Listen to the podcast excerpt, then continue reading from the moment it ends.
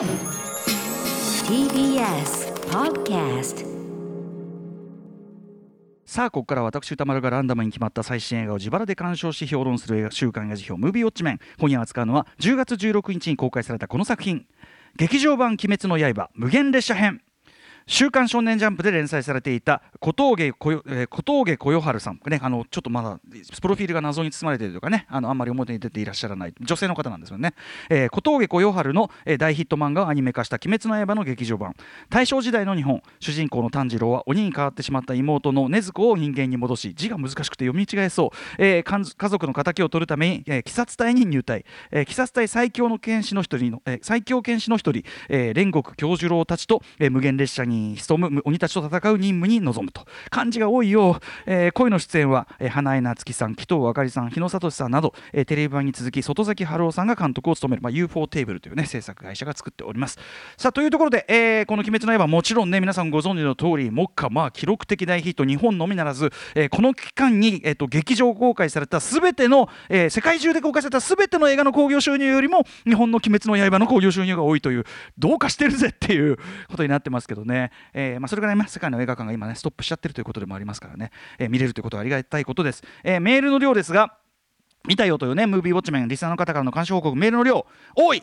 まあ、今年最多とまではいかずという感じでございます。テネットとかよりは少なかったようですが多いという感じです。えー賛否の比率は褒める意見が半分ちょっと。その他はいいところもあるが良くないところもある。良くないところもあるがそれでも好きという声が目立った。褒める意見の主な内容は丁寧な作画、迫力のある音楽、声優たちの熱演が良かった。原作をあまり知らなかったがそれでも楽しめたなどがございました。確かにあの知らないで言ってもちゃんと楽しめる作りですよね。えー原作やテレビシリーズのファンもほぼ知らないという人もどちらもそれなりに満足できた様子。全然つまんないってことはまずないんじゃないかな。えーまた、えーこれだけ活気のある映画館は久しぶりという喜びの声も多かった。え一方批判的な意見としては何でもかんでもセリフで説明しすぎ原作通りだが展開が唐突だしギャグのせいでテンポが損なわれているなどがございました代表的なところをご紹介しましょう、えラジオネーム HK さんえっ、と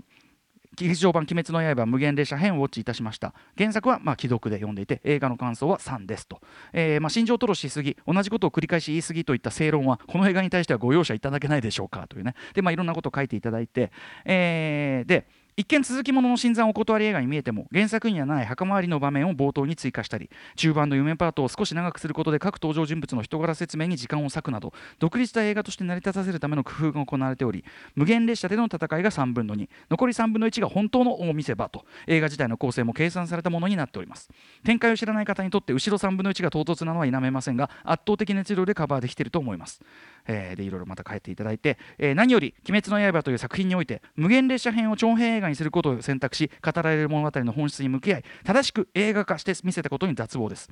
鬼に通ずる無限という言葉列車という舞台夢で描かれる死への向き合い方。そして不可逆的にやってくる夜明けでの決着における人間と鬼の見事に対極な結末。原作の持つこれらの要素を劇的にスクリーンにてで展開することで「鬼滅の刃」という作品の持つ残酷さ美しさを一本の映画内で提示し語りきることに100%成功しているのではないでしょうか、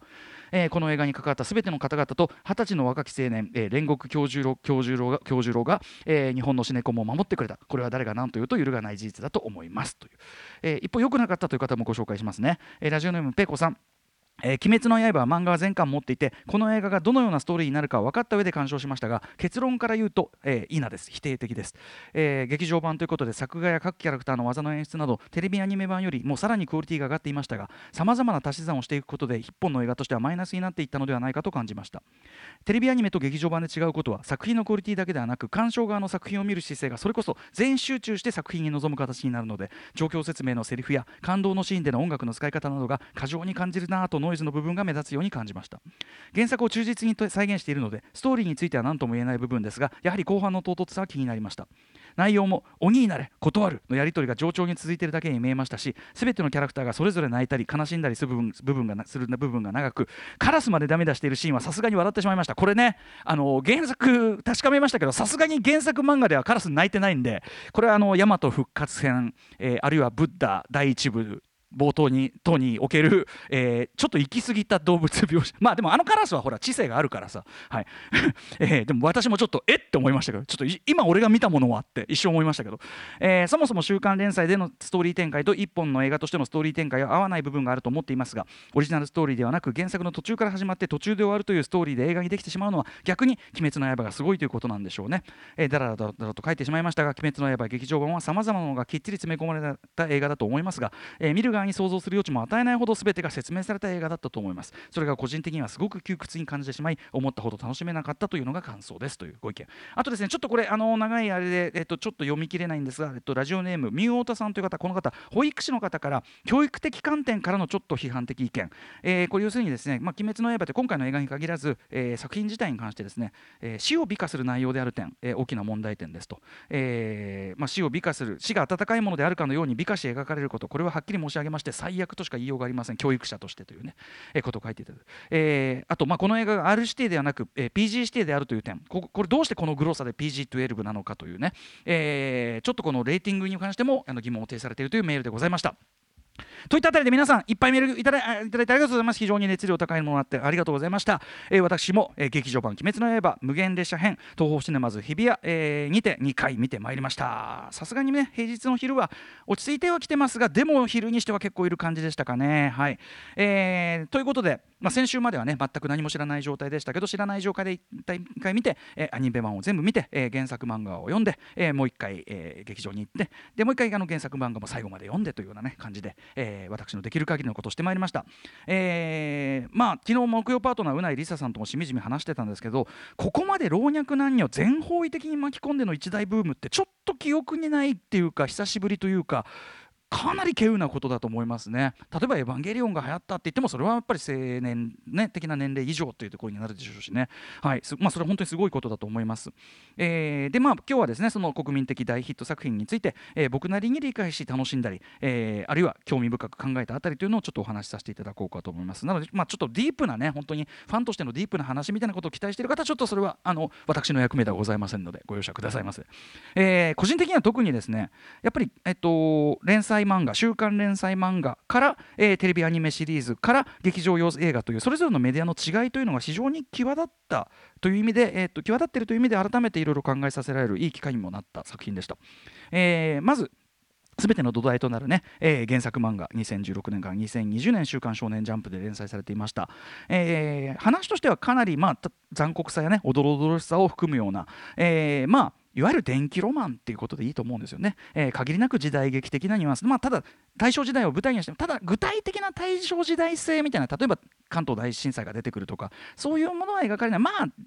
なんとなくちょっと前な時代劇寄りな近代的な、えー、大正を舞台にした電気ロマン的なもの。もちろん、えー、残酷さおどろおどろしさあったりするんですが事前にその設定などから想像していたいわゆるその劇画タッチ的なイメージからするともちろんそのそういうね、え濃い圧が強いハードで重たいっていうような見せ場もあったりはするんですが全体的には僕事前のイメージからすると意外なほどポップ、え、コミカル方向にデフォルメされた、え、ところが多いのがすごく印象的でした結構コメディなんだなっていうね、え、で実際声出して笑っちゃうくらいそこは一番楽しんだあたりでしたね。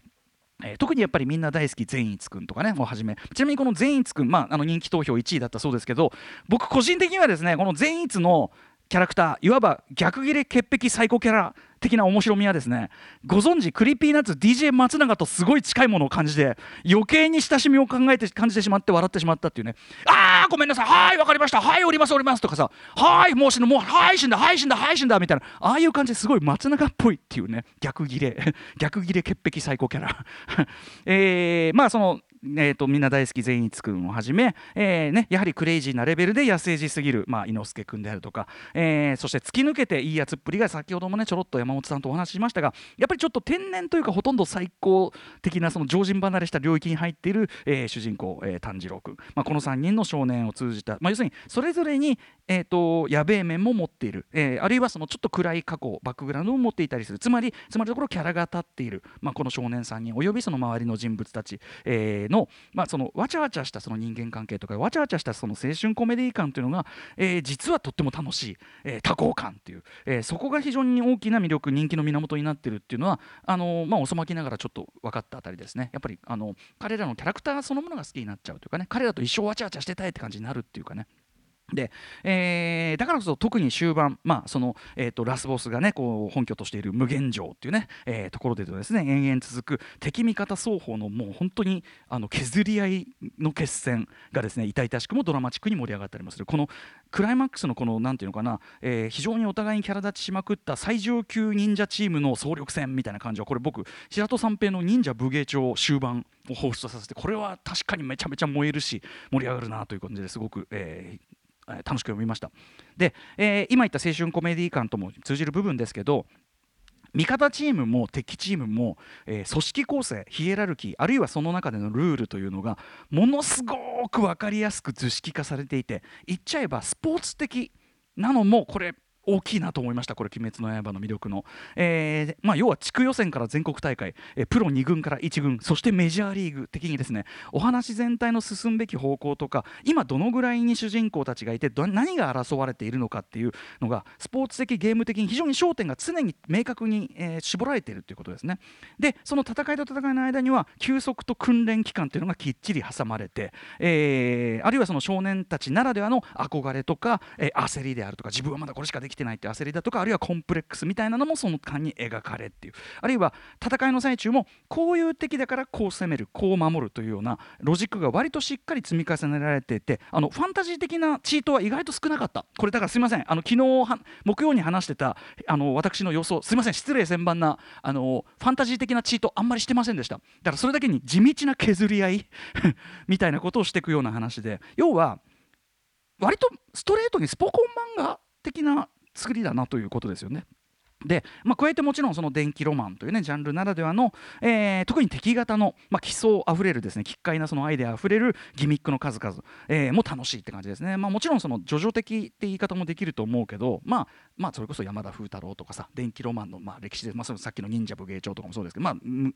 連綿とあるもんですよこれはね、えー、例えば今回のその無限列車編でいうと、まあ、かなりインセプションっぽいことをやっているわけですよね。もうはっきりと、えー、なんだけどこっちのあのその前の方の話でも例えばあのあの鼓を叩くと部屋が回るっていうあの境外っていう鬼の,、ね、あの技であるとかあるいはラスボスそのさっき言ったその鬼物人無惨、まあ、ちなみにこの鬼物人無惨とかこの独特の感情目のネーミングセンスもやっぱりまあ面白いあたりでね、まあ、これも叙々的って言ってもいいかもしれないけど、まあ、その電気ロマンっぽいとこですよ。で、えー、の本拠のさっきから言ってる無限城っていうのとかも要はすごくインセプションっぽい。そうですね重力が上下こう自由になっちゃってる感じ、えー、とかもあったりして。あとは今回の劇場版に出るそのね、えー、演武っていうその鬼ののあの手に手だけが歩いてとか手に口が生えてる感じとかあれはすごいデルトロっぽいなと特にやっぱパンズラビリンスっぽいなとかね、えー、あとはあの後半の機関車と、まあ、その鬼が融合その肉肉と機械が融合みたいなまあまあギーガ的もしくはその分かんないデビッド・クローネンバーグ的、えー、あるいは優勢からの物体 X 的だったりということでとにかくいろんな過去のエンターテインメントのいいとこ取りっていうのも当然していて。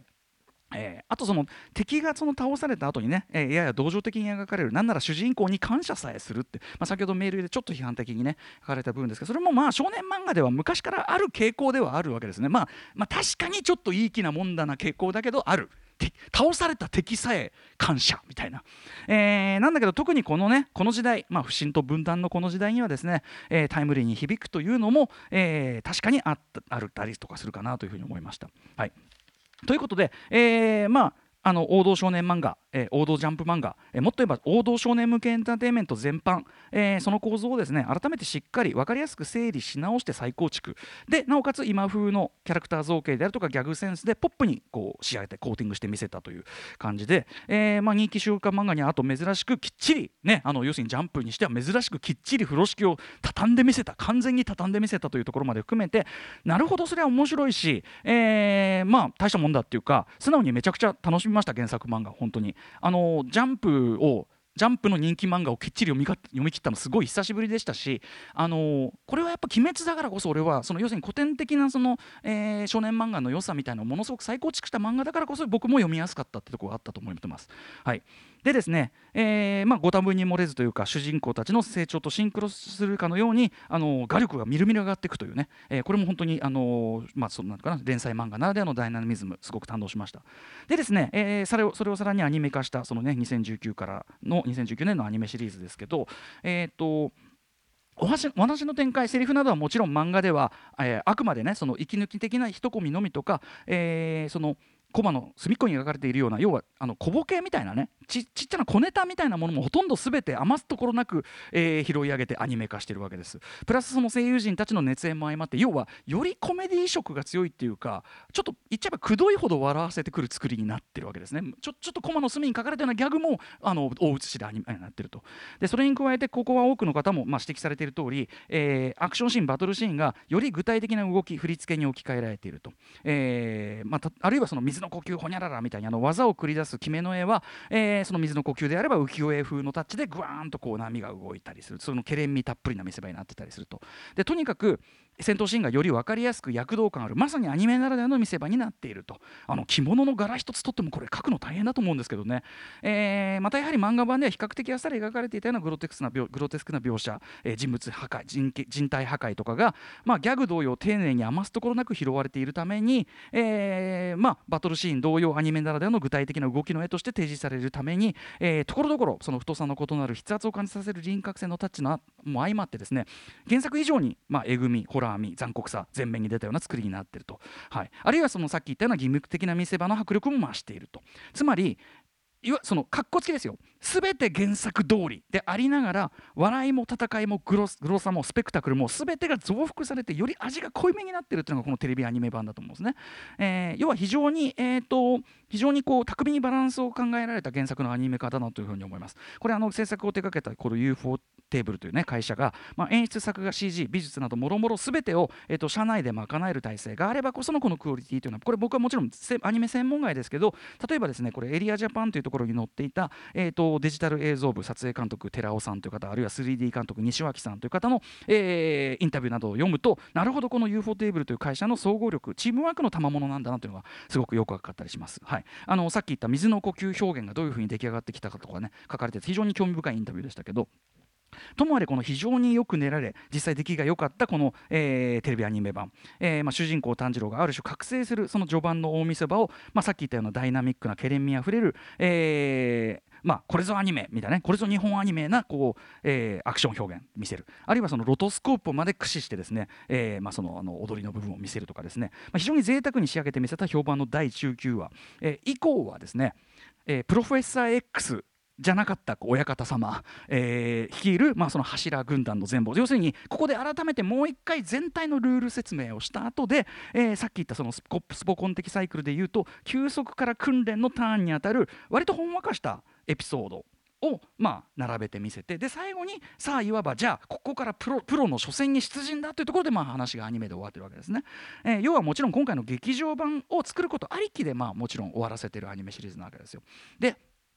このまあじゃあ無限列車編は、えーまあ、そので先ほどの見るにもあった通りこの無限列車編を映画にするというこの判断も僕もすごく的確だと思います。まずそのですね間違いなく制作陣も重々意識していることだと思うんですけど単純に列車っていうのはものすごく要するにそれだけで映画的になる装置舞台なわけですね、えー、この間テレント表に行ったことも通じますけど、えー、一直線かつ一方的な時間空間体験というのがまさに映画というメディアの構造そのままでもあってですね。だからこそ映画史と列車は切っても切れない関係にあるわけです。だから列車はすごく映画的だし加えて先ほどもろにインセプションと言いましたけど、えー、今回メインモチーフとなっている夢というのもまた、えー、当人にとってはリアルな一方的な、えー、没入体験という意味でこれもテネット表とも、えー、でも言った通り映画そのものの在り方とも重なるものという感じでございます。はい、ということで無限列車に、えー、を映画にするというのは非常にこう狙いとして的確だと思います。えー、さらにストーリー的にもですね少年3人にとってのいわばプロデビュー戦。目指すでその中で目指すべきロールモデル。ここでは怪談時、まあ、怪談時が行き過ぎてやっぱり最高に漂う怪談時、えー、煉獄教,、えー、教授郎さんね。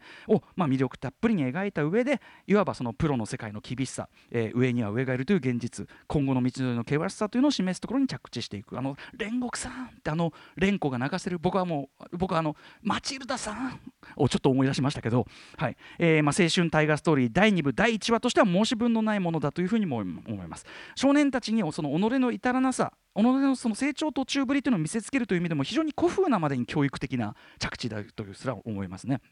もちろんその大スクリーンを前提に緻密にスケール感を増して描き出されたその物語世界。特にやっぱり列車という巨大でありながらも閉鎖空間でもあるというこの舞台立てであるとか、えー、あるいは原作が割とあっさりめに省略している具体的なアクション見せ場として、えー、テレビシリーズ以上のダイナミズダイナミックさ懸念で提示してみせるバトルシーン、えーまあ、サービス一体、まあ、鬼のシーンも増えてサービス満点だし、えー、細かい部分でいうと列車最前にいた機関士を、えー、炭治郎が一旦その、えーと、石炭置き場まで避けるとかそういうあれで要するに原作まんまにやるとちょっとおかしいところをちょっと足してたりしてすごくあの要するに原作忠実に見えるけど映画用のチューニングもすごく細かくしている。それはすごくわかるんです。ただ一方テレビアニメでは切れなかった部分が、えー、映画にすると気になってしまうという部分があって個人的に一番気になったのは周囲の一般人モブキャラとリアリティライン的なすり合わせがまちまちというか、えーと、映画だ特にこのその無限列車線はその一般人と隣り合わせて戦ってる話なのに例えば列車が転がりきった後で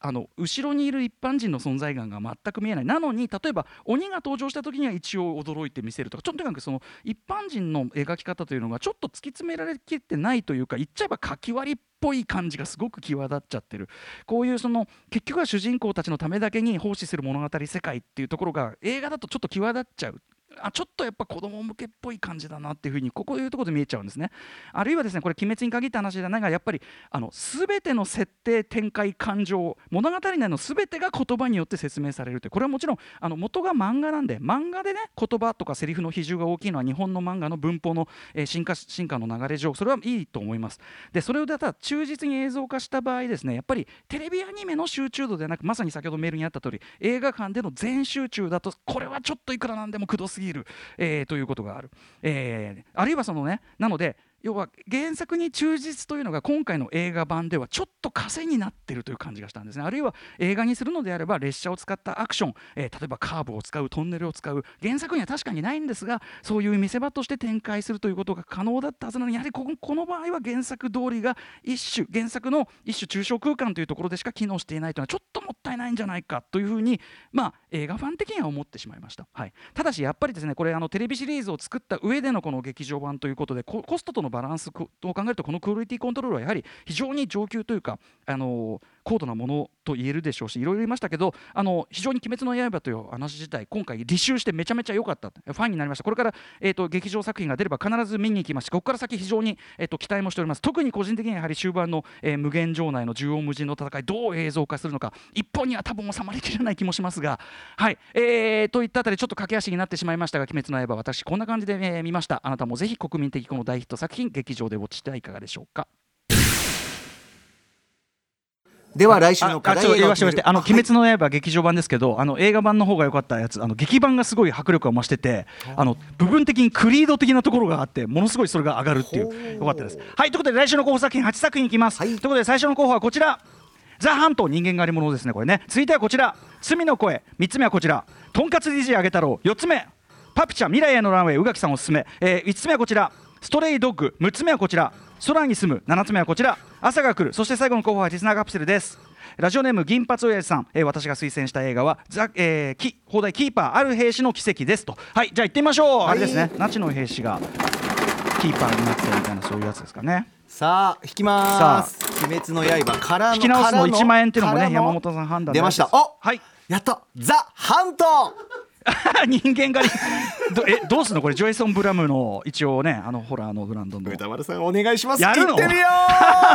なんでだよ。見たい。見たい。んだ。人間狩りもの わかりました、えー、ザ・ハントというね、えー、見たよという方からの感想をお待ちしております。評論してほしい映画を募集中です。リスナー枠に採用された方には、えー、現金2000円をプレゼントいたします、えー、歌丸アートマーク TBS.CO.JP までよろしくお願いいたします。以上瞬間映画辞表ムービーウォッチメンでした。この後はニュースピーク登場です After Six Junction.